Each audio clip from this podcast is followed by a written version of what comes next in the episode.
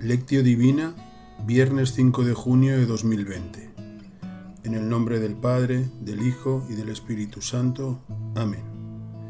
Ven, Espíritu Santo, ilumina los corazones de tus fieles y enciende en ellos el fuego de tu amor. Envía, Señor, tu Espíritu, y todo será cambiado y se renovará la faz de la tierra. Oremos. Oh Dios, que llenaste los corazones de tus fieles con la luz de tu Espíritu, haz que sintamos con rectitud y gocemos siempre tus divinos consuelos. Por Cristo nuestro Señor. Amén. Lectura del Santo Evangelio según Marcos capítulo 12 versículos del 35 al 37. Jesús, tomando la palabra, decía mientras enseñaba en el templo, ¿Cómo dicen los escribas que el Cristo es hijo de David? David mismo dijo, movido por el Espíritu Santo, Dijo el Señor a mi Señor, siéntate a mi diestra hasta que ponga tus enemigos debajo de tus pies. El mismo David le llama Señor, ¿cómo entonces puede ser hijo suyo? La muchedumbre le oía con agrado. Es palabra del Señor, gloria a ti, Señor Jesús. En el Evangelio del miércoles, Jesús criticó la doctrina de los saduceos. En el Evangelio de hoy, critica la enseñanza de los doctores de la ley. Y esta vez su crítica no apunta a la incoherencia de sus vidas, sino a una enseñanza que transmiten a la gente.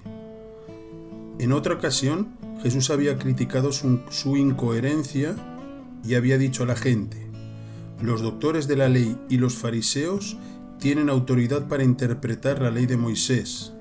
Por esto, ustedes tienen que hacer todo lo que les dicen.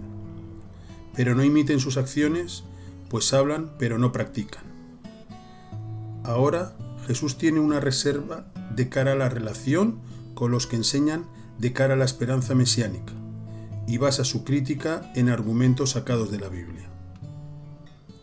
La enseñanza de los doctores de la ley sobre el Mesías, la propaganda oficial, tanto del gobierno como de los doctores de la ley, decía que el Mesías vendría como hijo de David.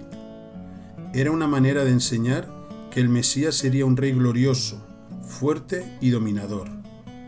Así fue el grito de la gente el domingo de Ramos. Bendito el reino que viene de nuestro padre David. Así también gritó el ciego de Jericó. Jesús, hijo de David, ten piedad de mí.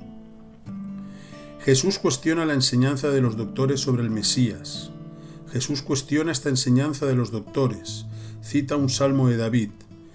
El Señor dijo a mi Señor, siéntate a mi diestra hasta que ponga a tus enemigos debajo de tus pies. Y Jesús añade, el mismo, el mismo David le llama Señor. ¿Cómo entonces puede ser hijo suyo? Esto significa que Jesús no concordaba mucho con esta idea de un Mesías, Señor glorioso, que vendría como Rey poderoso para dominar e imponerse sobre todos los enemigos. Marcos añade que a la gente le gustó la crítica de Jesús. De hecho, la historia informa que los pobres de Javé esperaban al Mesías no como dominador, sino como siervo de Dios para la humanidad. Conclusión. Jesucristo se toma un tiempo para aclararles a los fariseos quién es Cristo en realidad ellos no quieren aceptarlo porque tienen la mente embotada. Ya han dejado anidar una idea ilógica en sus mentes y no están dispuestos a cambiarla. Se repite aquello de que no hay peor ciego que el que no quiere ver. Jesús, a quien no podemos engañar, porque es la luz que ha venido al mundo, atestiguando la verdad, pone en evidencia la falta de lógica que sustenta la posición de los fariseos que se resisten por soberbia a reconocer que Él es el Cristo, el ungido, el Mesías, el Salvador. Lo que parece una sutileza que aquí está en discusión es el capricho de los fariseos de no querer reconocer a Jesús como Hijo de Dios y al mismo tiempo del linaje de David. Según ellos, si es Cristo, el Salvador, ha de ser hijo de David, pero Jesús dice que es hijo de Dios, entonces no puede ser hijo de David, y por lo tanto tampoco es Cristo el Salvador. No deja de tener cierta lógica mundana esta afirmación, con la, que pretenden pasar por alto algo que es fundamental, la voluntad de Dios. No podemos prescindir de Dios, luego tampoco podemos pretender aplicar nuestra lógica y nuestra capacidad para medir, interpretar o delimitar el proceder y acción de Dios. ¿Por qué? Porque Dios está definitivamente por encima y más allá de nuestras mezquindades y pequeñeces. Para terminar estas preguntas, ¿forma Cristo parte de mi esperanza en el futuro del mundo en que vivimos? ¿Jesús está en el centro de mi corazón? ¿Seguimos su camino?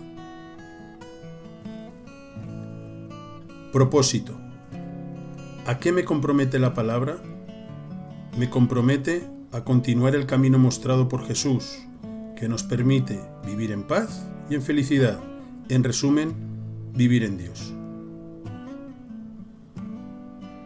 Oración final. Padre Santo, te damos gracias por, por, permitirnos aproximarnos con la ayuda del Espíritu Santo al misterio de Cristo, Jesús nuestro Salvador.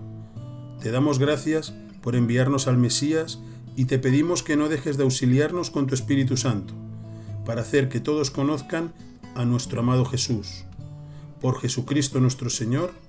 Amén. Ejercicio de la lectio divina para el Grupo Nazaret.